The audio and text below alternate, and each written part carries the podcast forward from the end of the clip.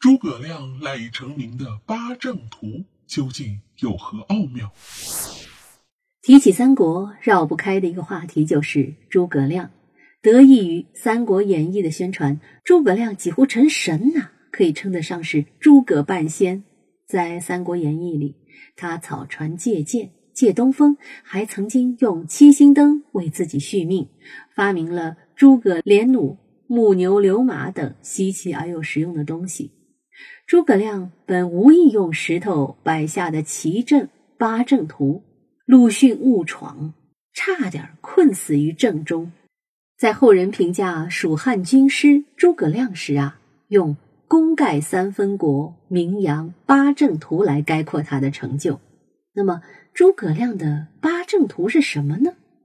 八阵图啊，是我国古代行军作战的一种阵法，是由天地风云龙虎鸟与蛇八种阵势组成。其实，此阵法早在东汉时期啊，便已有了。到了三国时期，诸葛亮推演兵法，做八阵图，进一步发展了八阵图，使得八阵图更加完善。根据军事史的专家们研究呢，八阵图的威力主要来源于它的布局有方，可分可合，可定可变。八正应该就是按八卦的原理部署的。八正有八个门。为休门、生门、伤门、杜门、景门、死门、金门、开门。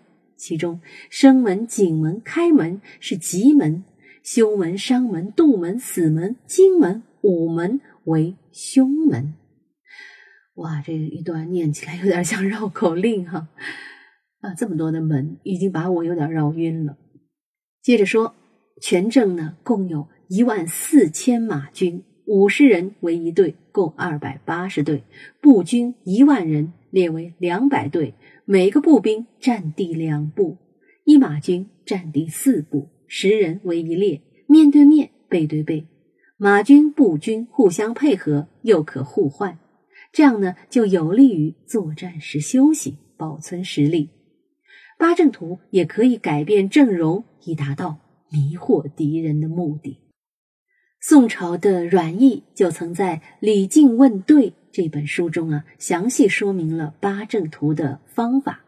书中说到，八阵图最先由五队人马组成，其排列方法是将正方形均分为九个方格，中间一格驻扎一队，边角上的四个方格各驻扎一队，中间一队驻扎中央不动。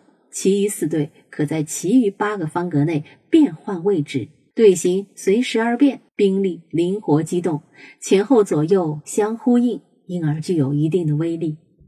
但八阵图在战争中的应用变化威力究竟如何，现在还只是略知一二。随着考古发掘的不断发现，能提供古代八阵法的资料将会越来越多。八阵图究竟是不是把八卦原理运用到了军事上？它的布局、作战机理到底是怎样的？这将是一份珍贵的军事史遗产，值得后人们花更多的精力去破解其中的奥秘。好，密室里的故事，探寻时光深处的传奇，下期咱继续揭秘。